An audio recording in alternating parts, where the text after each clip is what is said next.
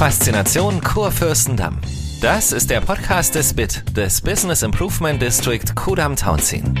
Es geht um Geschichte, Traditionen und die Zukunft der City West. Erzählt von den Menschen vor Ort für ganz Berlin und darüber hinaus. Hallo und herzlich willkommen zur neuen Ausgabe von Faszination Kurfürstendamm, unserem neuen Podcast des BIT Kudam Townsien. Mein Name ist Andrea Pier und gemeinsam mit einem Gast rede ich einmal im Monat über den Berliner Westen und über das, was man dort erleben, erfahren, hören und sehen kann. Es geht also um spannende Geschichten von Menschen, Orten, Unternehmen und Institutionen. Und falls Sie sich jetzt fragen, wer oder was ein BIT ist, das Kürzel steht für Business Improvement District und dahinter verbirgt sich eine Standortinitiative, die sich seit 2018 für die City West einsetzt. In unserer elften Ausgabe widmen wir uns einem kleinen Privathotel in der City West und sprechen mit der Inhaberin Franka Schäfer, ihres Zeichens Hoteldirektorin, Inhaberin, aber auch die nette Frau an der Rezeption oder auch die Dame beim Frühstücksbuffet. Also alles Aufgaben, die sie in ihrem Hotel übernimmt und das ist sehr bezeichnend für den familiären Umgang in diesem Hotel. Wir plaudern über ihr Leben, ihre Erfahrungen und blicken auch auf das neue Bad Spencer Museum und wie das alles zusammenpasst, erfahren wir jetzt gleich von Franka Schäfer. Ja, herzlich willkommen, liebe Franka. Vielen Dank, dass du die Zeit genommen hast, heute mit mir zu sprechen. Du bist jetzt sehr lange Mitglied schon in der AG City und betreibst ein Hotel in der Ansbacher Straße. Ähm, vielleicht erzählst du erstmal, wie es dazu kam und wie du das Hotel vielleicht auch beschreiben würdest. Ja, vielen Dank, dass ich hier sein darf. Ähm, vielleicht ganz kurz ähm, zu mir selbst. Ich bin ein ähm, sozusagen ein Kind des Prenzlauer Berges. Ich habe Außenhandelskauffrau gelernt, später eine Versicherungsagentur gegründet. Das war meine erste Selbstständigkeit. Ich hatte das große Glück, ein äh, Seminar der Henry Nannen Schule zu besuchen und ähm, bin dann am 14. Mai vor genau 30 Jahren zum ersten Mal ins Haus Ansbacher Straße gekommen, damals um äh, PR für dieses Haus und ein anderes zu machen.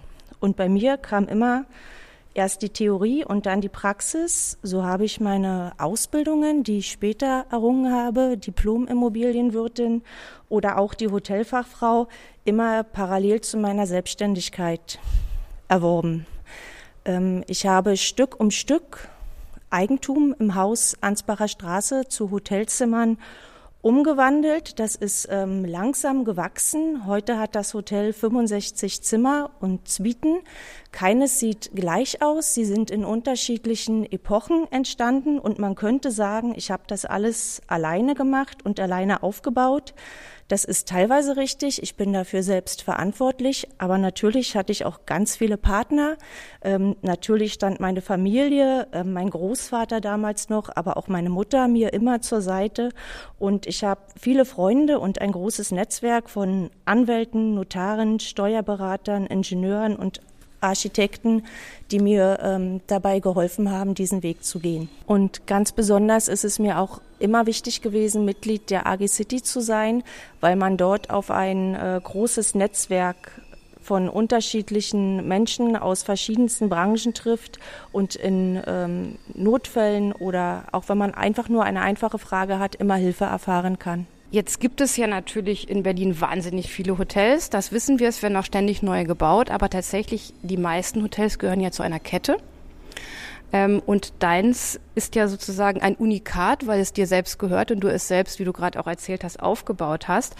Ich stelle mir das nicht so einfach vor, auch über diesen langen äh, Zeitraum selbstständig so ein Hotel zu betreiben. Kannst du da vielleicht zwei, drei Sätze zu sagen?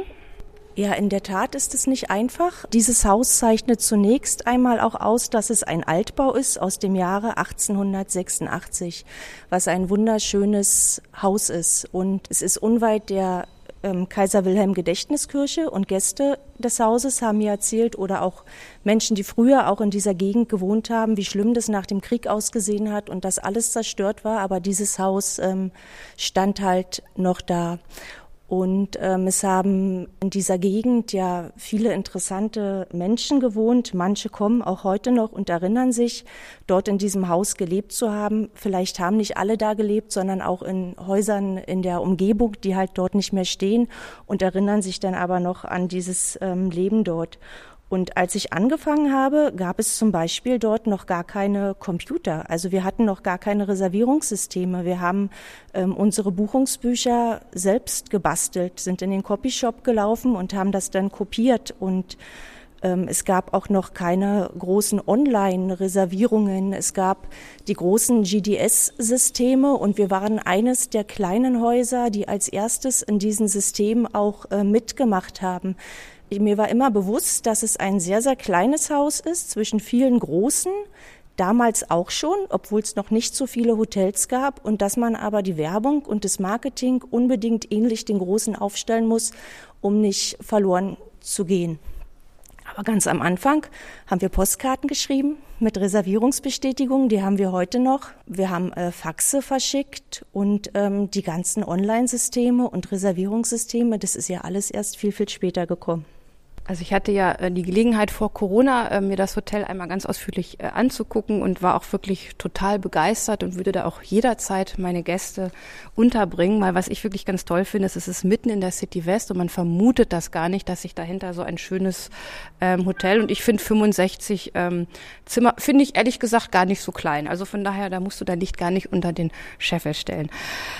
Ich würde jetzt gern einen Schwenk machen, denn abgesehen davon, dass du dieses Hotel betreibst und Mitglied der AG City bist, hast du jetzt etwas ganz Spannendes gemacht. Du bist die Mitinitiatorin des neuen Bad Spencer Museums.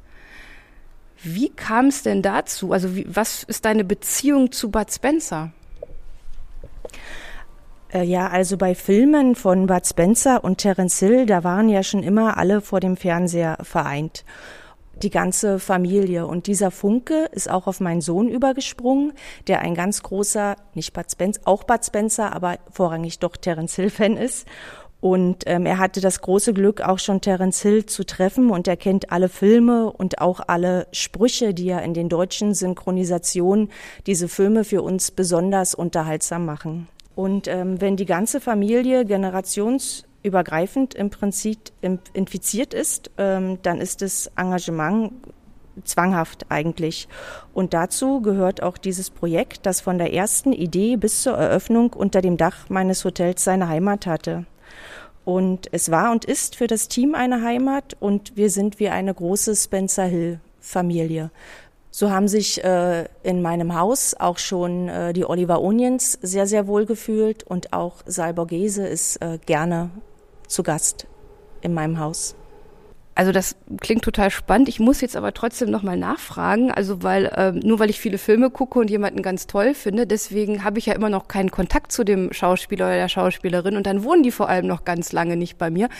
Wie, wie ist denn das rein praktisch zustande gekommen? Ihr habt irgendwann die Nummer ausfindig gemacht und habt da angerufen oder man hat sich zufällig getroffen. Wie, wie war denn da so die erste Begegnung? Mein Sohn ist schon immer gerne ein kleiner Cowboy und äh, so sind wir oft ins Eldorado, einer Westernstadt äh, in der Nähe von Berlin gefahren. Und dort waren die ähm, Spencer Hill Festivals äh, zu Hause. Und ähm, da ist auch der Funke auf meinen Sohn übergesprungen und er war dann genauso begeistert, so dass wir zu diesen Festivals öfters gefahren sind. Und äh, dort wurden wir dann angesprochen von den Initiatoren, die um das Hotel und den äh, Standort wussten. Und so kam die Zusammenarbeit nachher zustande. So, du hast ja auch einen Gast mitgebracht, ähm, Herrn Andreas Mintert. Erstmal herzlich willkommen. Ähm, wie ist äh, eure Zusammenarbeit? Also wie, wie kommt da, wie kommt Bad Spencer und Herr Mintert und du zusammen? Herr Mintert ist ähm, Schauspieler und Stuntman im Eldorado in Templin, ist der Sprecher The Voice der Spencer Hill Festivals und dafür sehr bekannt. Und er hat in den Shows immer den Bud Spencer gespielt. Ähm, Herr Minter, das finde ich ja jetzt total spannend, was die Frau Schäfer da gerade gesagt hat. Ähm, Stuntman, Schauspieler, Moderator. Was, was darf ich mir vorstellen? Was, was tun Sie da im Eldorado? Ja, im Eldorado werden natürlich Shows nachgespielt. Und es, gerade wenn es um Bud Spencer geht und um Terence Hill geht, spielen wir dort Filme nach. Und da geht es dann auch richtig zur Sache, wie man es ja auch aus den Filmen kennt. Und da muss man quasi alles machen. Man muss sprechen, man muss schauspielern und man muss natürlich auch die, Stunts dann live durchziehen. Genau, ich habe es gerade schon gesagt, Sie sind sozusagen ein wichtiger Mitstreiter äh, bei dieser Initiative Bad Spencer Museum. Was bedeutet denn das für Sie? Naja, in erster Linie ist es mal eine, eine Zeitreise eine Reise zurück zu Erinnerungen aus der Kindheit. Und man muss ja mal eines sagen, die Bud Spencer und Terence Hill Filme waren ja völlig andere Filme als damals üblich. Wenn man sich Hollywood-Western anschaut, die sind brutal, da fließt Blut. Und bei diesen Filmen, die sind ja eigentlich in Anführungsstrichen gewaltfrei. Es stirbt niemand. Die ganzen Schlägereien, alles, was man dort so sieht, das ist eigentlich ist es Humor. So eine Art römischer Humor, den Enzo Barboni damals entwickelt hat. Und dadurch wirken die Filme wirklich von, für Fans von ganz klein bis ganz groß immer noch bis heute faszinierend. Was ist denn Ihre schönste Erinnerung in Bezug auf Bud Spencer? Na, das Schönste ist an und für sich, wenn man auf einem Festival plötzlich hautnah mit der Familie von Bud Spencer zusammentrifft. Also vor zwei Jahren äh, standen dann plötzlich die Tochter von, von Bud Spencer neben mir auf der Bühne. Wir haben uns unterhalten und danach waren wir auch noch in Neapel und man hat dann wirklich die komplette Familie kennengelernt. Ich habe den Sohn von Terence Hill kennengelernt und es ist natürlich, also wie so eine, diese Aura, die strahlt quasi rüber. Und auf dem Festival haben wir natürlich viele von diesen bekannten Leuten, viele von der Familie, ehemalige Mitstreiter von Bud Spencer, die mit ihm zusammen gedreht haben. Und das ist schon so ein bisschen Gänsehaut-Feeling, muss man sagen. Macht einen auch stolz. Was genau erwartet mich denn in einem Bud Spencer Museum? Ja, viele, viele besondere Dinge erwarten Sie dort. Also wir haben einen Fanshop, wenn man dort reinkommt. Und wir haben etwas ganz Besonderes vorn gleich im Angebot. Wir haben original italienisches Eis der Gelaterie Girotti. Das heißt, Terence Hill sein eigenes Eis und das wird bei uns verkauft. Das gibt es nur einmal in Berlin. Ja, und dann geht es natürlich nachher weiter hinten durch in die, ins Museum quasi. Es gibt eine Dokumentation äh, über das Leben von Bud Spencer und das kann natürlich kein, keiner besser äh, erklären als Bud Spencer selbst. Und er steht sogar im Museum. Wir haben eine lebensgroße, lebensechte Figur von Bud Spencer extra anfertigen lassen. Die steht dort in einer wunderbaren Filmkulisse. Und daneben sieht man auch gleich, um welchen Film es sich handelt. Und dann haben wir eine riesige Multimedia-Galerie. Wir haben sehr viele originale Requisiten aus Filmen. Und das Allerbeste kommt dann natürlich am Schluss. Wir haben sehr viele Preise, die ihm verliehen wurden. Unter anderem natürlich auch der Preis für sein Lebenswerk den er als letztes noch bekommen hat, gemeinsam mit Terence Hill. Und man sieht das dann sogar im Fernsehen, wie dort das passiert. Eine sehr emotionale Geschichte. Das klingt total spannend. Ich werde auf jeden Fall kommen. Deswegen frage ich jetzt, wo genau finde ich Sie und wie kann ich ein Ticket kaufen? Mitten im Zentrum von Berlin, unter den Linden 10 am Römischen Hof. Äh, wir würden uns natürlich sehr, sehr freuen. Und Ticket kaufen momentan leider nur online über unsere äh, Webseite Bud Spencer Museum. Ja, dann sind wir, glaube ich, auch schon am Ende unseres Podcasts äh, angelangt. Ähm, vielen Dank, liebe Franka, dass du bei uns warst. Herr Bintert, vielen Dank, dass Sie sich die Zeit genommen haben. Ähm, wir haben, glaube ich, jetzt eine Menge neue Eindrücke bekommen und ich sehe hoffentlich alle Zuhörer dann demnächst im Bud Spencer Museum. Ja, liebe Zuhörerinnen und Zuhörer, und wenn es Ihnen gefallen hat, dann abonnieren Sie uns und schalten Sie gerne in einem Monat wieder ein. Bis dahin verabschiede ich mich für heute und bis zum nächsten Mal in der City West.